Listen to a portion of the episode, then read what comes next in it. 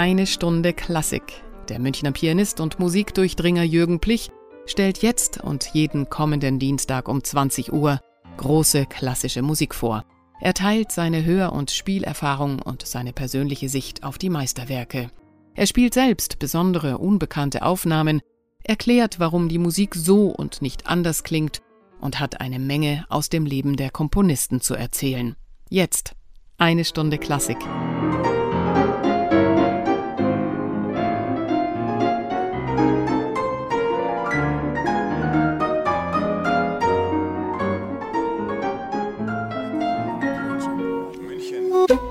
Radio München.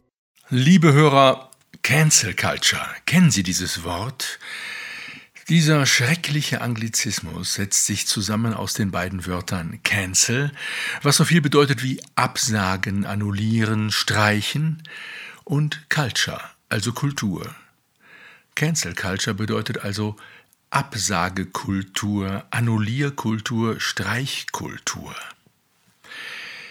Nun ist es für mich schwer zu verstehen, was Absagen, Streichen, Annullieren mit Kultur zu tun haben soll. Abgesagt, annulliert, gestrichen wird ja etwas, das dem Streichenden, Annullierenden, Absagenden nicht in den Kram passt oder jemandem, der das Streichen, Annullieren, Absagen befehlen oder dazu nötigen will und kann. Wenn sich in einem Text ein Wort, eine Formulierung findet, die auf den Index gesetzt wurde, wenn ein Autor, ein Musiker, ein Bühnenkünstler, ein Politiker auftreten will, der sich eine politisch unkorrekte Äußerung erlaubt hat, dann heißt es absagen, annullieren, streichen oder auch, wie könnte man noch sagen, wegschneiden, eliminieren, ausmerzen. Ja, und dann merkt man irgendwann, dass da plötzlich noch ein ganz anderes Wort in der Luft liegt. Töten. Ja, was hat nun Absagen, Annullieren, Streichen, Wegschneiden, Eliminieren, Ausmerzen, Töten mit Kultur zu tun? Nichts natürlich. Cancel Culture ist nichts anderes als ein politischer Kampfbegriff. Ich habe ihn jetzt dreimal ausgesprochen und das war schon dreimal zu viel. Niemand auch nicht jemand, der das in kritischer Absicht tut, sollte einen solchen Begriff überhaupt in den Mund nehmen. Denn er soll suggerieren, das Absagen, Annullieren, Streichen sei eine zwar umstrittene, aber durchaus diskutable Art und Weise, wie eine Zivilgesellschaft mit problematischen Inhalten oder Persönlichkeiten umgehen könne. Und dieser Eindruck wird denn auch mit vieler Mühe aufrechterhalten durch allerlei intellektuelles Geschwafel auf Feuilletonseiten bekannter Blätter, hinter denen sich laut Werbung lauter kluge Köpfe verbergen, Köpfe von Lesern, die angeblich mehr wissen.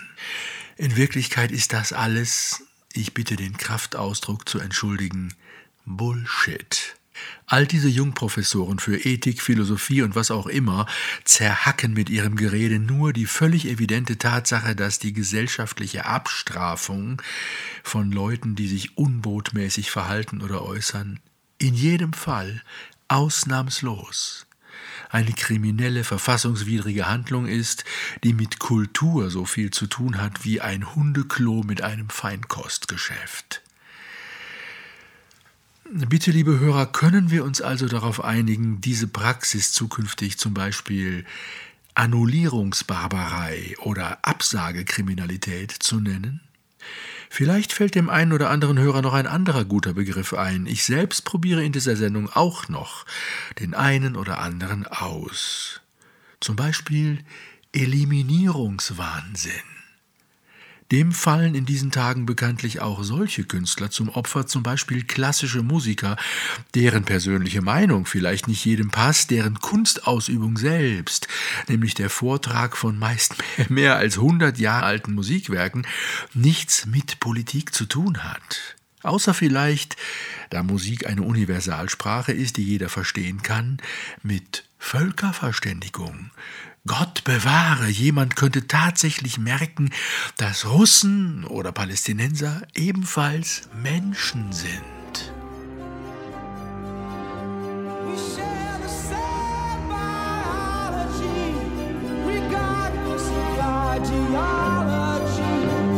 What might save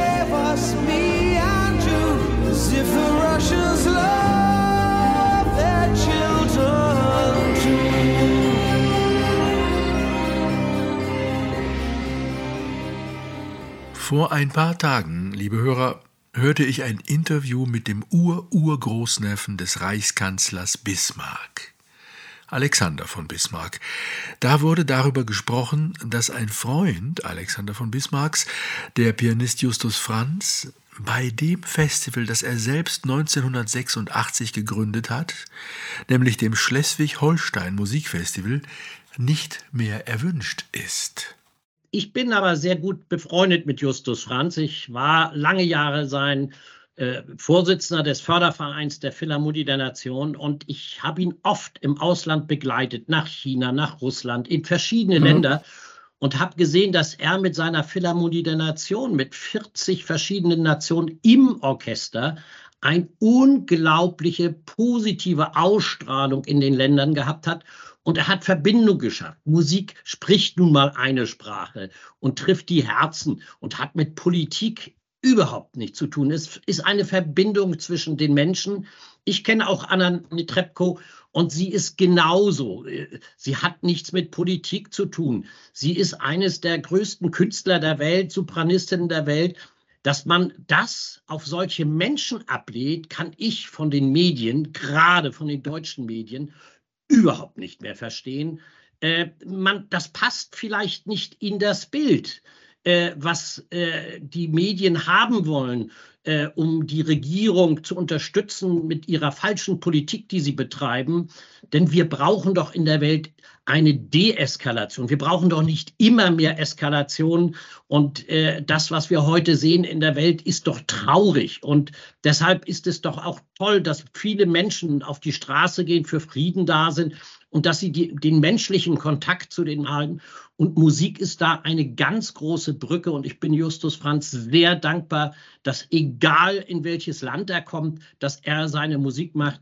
Und äh, dann hätte er ja auch in China nie auftreten dürfen. Also es ist doch ein unglaublich. Der Bundespräsident richtig, aus ja. Deutschland hat ihn mit nach China zu seiner Staatsreise genommen und hat vor beiden Präsidenten hat er ein Konzert mit seiner Philharmonie der Nation gegeben und das kam so toll an und das, die waren die der deutsche äh, äh Präsident war sehr stolz darauf, dass er Justus mitgenommen hatte. Der heutige Intendant des Festivals, Christian Kuhnt, windet sich in einem Interview mit der Zeit anfangs, indem er zunächst schwammig behauptet, für Franz Nicht-Einladung zum diesjährigen Festival gebe es, Zitat, viele Gründe, auch künstlerische Gründe. Aber er schießt gleich nach und sagt, ich selbst glaube fest an die verbindende Kraft von Musik, aber Justus Franz muss sich fragen lassen, wie kann er verbinden, wenn er die Annexion der Krim als Wiedergutmachung historischen Unrechts bezeichnet? Wie kann er verbinden, wenn er von staatlichen russischen Kultureinrichtungen Honorare bezieht? Zitat Ende. Finden Sie, dass das doch ganz vernünftig klingt, liebe Hörer? Das ist es aber nicht. Und dafür, warum es das nicht ist, gibt Kuhn gleich selbst, freilich ohne es zu merken, die Begründung. Zitat Das Gute an Deutschland ist, dass man hier anders als in Russland sagen kann, was man will. Man kann sich auch treffen, mit wem man will, aber man muss mit den Konsequenzen leben. Zitat Ende. Man muss mit den Konsequenzen leben. Das erinnert mich an einen ehemaligen Bekannten, mit dem ich mal über Kindererziehung sprach. Wenn er seinen Sohn bestrafe, so erklärte er, dann sei das keine Bestrafung, sondern der Sohn lerne auf diese Weise, dass jedes Handeln eine Konsequenz habe und dass er, also der Sohn, es selbst in der Hand habe, ob diese oder jene Konsequenz eintrete. Klingt genauso vernünftig wie die Erklärung des Intendanten, nicht wahr? Ich hielt es aber damals schon für verlogen, da es ja der Vater war, der entschied, welches Handeln welche Konsequenz nach sich ziehen werde. Handlungsfreiheit sieht anders aus. Nein, was hier als Konsequenz bezeichnet wird, ist in Wirklichkeit eine Bestrafung. Und zwar im Falle Franz eine Bestrafung für unbotmäßige Meinungsäußerung. Nun ist Justus Franz ein gemachter Mann, er kann mit den Konsequenzen leicht leben. Aber was, wenn es sich zum Beispiel um einen schlecht verdienenden Musikschullehrer handelte, der zwar ein toller Pädagoge ist, aber nun keine Kinder mehr unterrichten darf, weil er zum Ukraine-Krieg eine falsche Meinung äußert? Für den hätte die Ausmerzungsunkultur weitreichende, unter Umständen existenzvernichtende Auswirkungen. Dieser arme Wicht könnte sich dann natürlich damit trösten, dass es sich selbstverständlich um völlig demokratische Konsequenzen handelt und nicht um autokratische, wie in Russland. Jetzt, liebe Hörer, hören wir doch mal, was Justus Franz am 4. September 2014, ich wiederhole 2014, in der Talkshow von Markus Lanz Schlimmes über Russland und Wladimir Putin gesagt hat. Ich habe Kriegsangst, aber nicht nur, weil die Schuld, wie Sie nun irgendwie versucht haben zu sagen, Wladimir bei den Russen liegt, sondern ich finde, äh, wir haben, wir haben auch viele Fehler im Westen gemacht. Ich habe auch sehr gute Beziehungen nach Amerika. Und ich finde, dass wir die Russen dauernd reizen. Und das Schlimmste, was uns passieren kann, dass wir in eine Kette kommen von Sanktionen, wo immer ein Land noch einen draufpackt. Und das Ganze kann sich dann zu einem August 1914 entwickeln und irgendwann kommen wir da nicht mehr raus. Nicht irgendwelche innereuropäischen Probleme. Und hier brauchen wir eine Zusammenarbeit von China, Russland, Amerika und Europa. Und wenn wir das nicht haben, dann allerdings, glaube ich, ist der nächste Krieg fast unvermeidlich. So äußerte sich Justus Franz, wie gesagt, 2014. Und wie es scheint, hatte er recht. Ich bin, was das Künstlerische angeht, kein großer Freund von Justus Franz. Ich fand sein Klavierspiel nie besonders genial. Ich habe mich aber über seinen soeben beschriebenen Fall derart geärgert, dass ich mich entschieden habe, heute etwas von ihm zu spielen. Ein bisschen Trotz ist doch erlaubt, oder? Und bei aller soeben geäußerten Kritik an Franz Künstlertum ist gleichwohl anzuerkennen, dass er hochmusikalisch ist und auch viel Musikrepertoire im Kopf hat. Ich habe das Gefühl, dass seine Vielseitigkeit als Musikvermittler ihm ein Bein gestellt hat, dass er nämlich über seinen vielen geschäftlichen, organisatorischen, medialen und nebenbei sicherlich auch menschenverbindenden Tätigkeiten schlicht das Üben vernachlässigt hat. Das hat ihm aber nicht geschadet, denn er konnte sich darauf verlassen, dass seine Beliebtheit bei einem nicht unbedingt fachkundigen Massenpublikum groß genug war, um ihn sozusagen immer weiter oben schwimmen zu lassen. Wenn er aber geübt hat, dann konnte er offenbar sehr beachtliche künstlerische Leistungen erbringen, und so habe ich eine Aufnahme gefunden, die mich überrascht hat, eine Einspielung immerhin von Beethovens Appassionata, also der äußerst anspruchsvollen Klaviersonate in F-Moll Opus 57. Sie hat die drei Sätze Allegro assai, Andante con moto, Allegro ma non troppo. Hören Sie Justus Franz.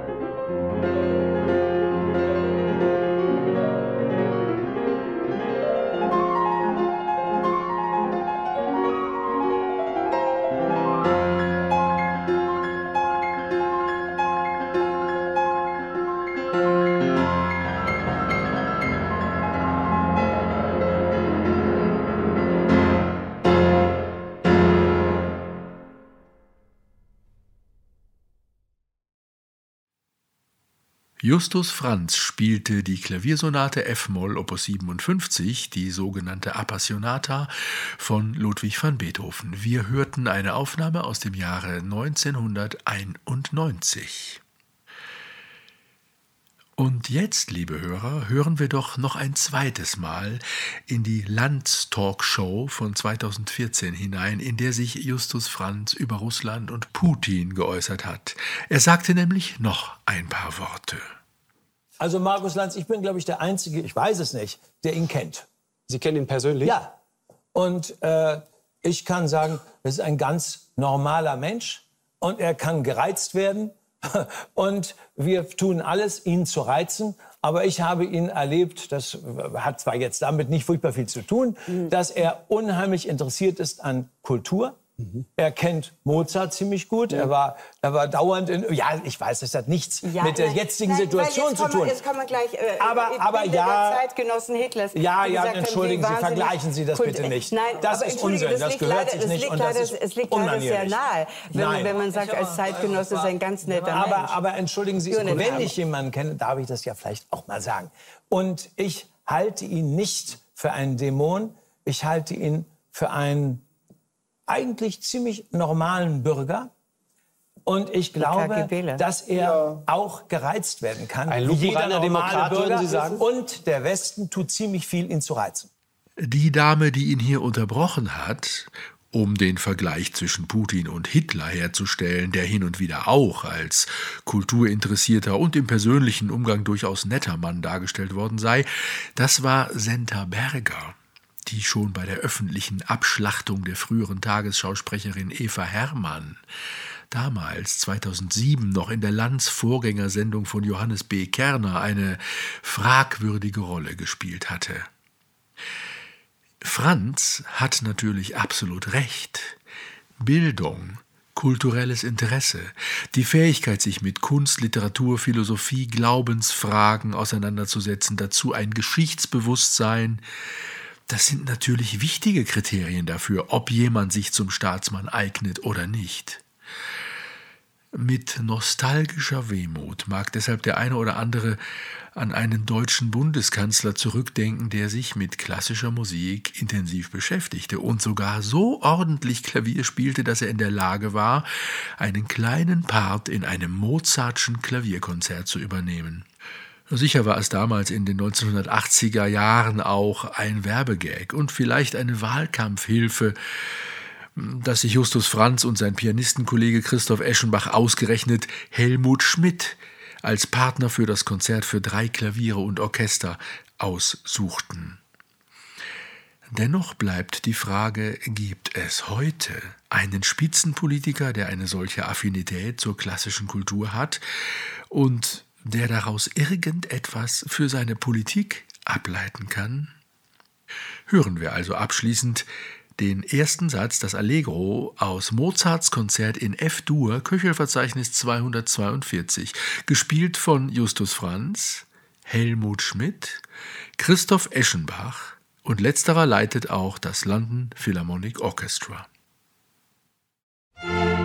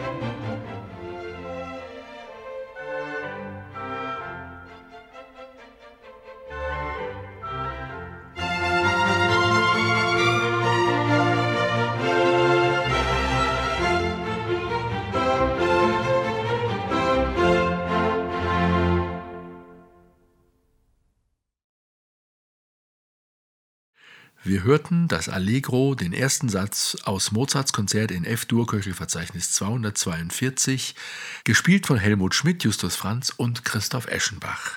Es begleitete das London Philharmonic Orchestra. Ja, liebe Hörer, dies war eine Sendung, die der kulturellen Hexenjagd ein wenig entgegenwirken sollte. Justus Franz ist nur eines und eines der populärsten Opfer dieser Kampagne. Mehrere andere Musiker haben Ähnliches erlebt. Ich werde einige von ihnen in den folgenden Sendungen vorstellen. Bis dahin grüße ich Sie herzlich. Ihr Jürgen Plich.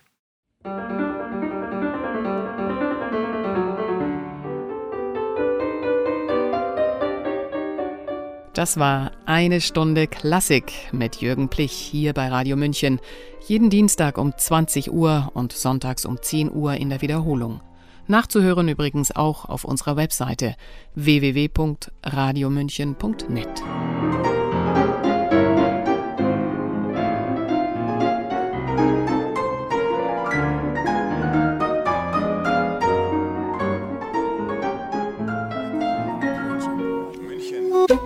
Radio München.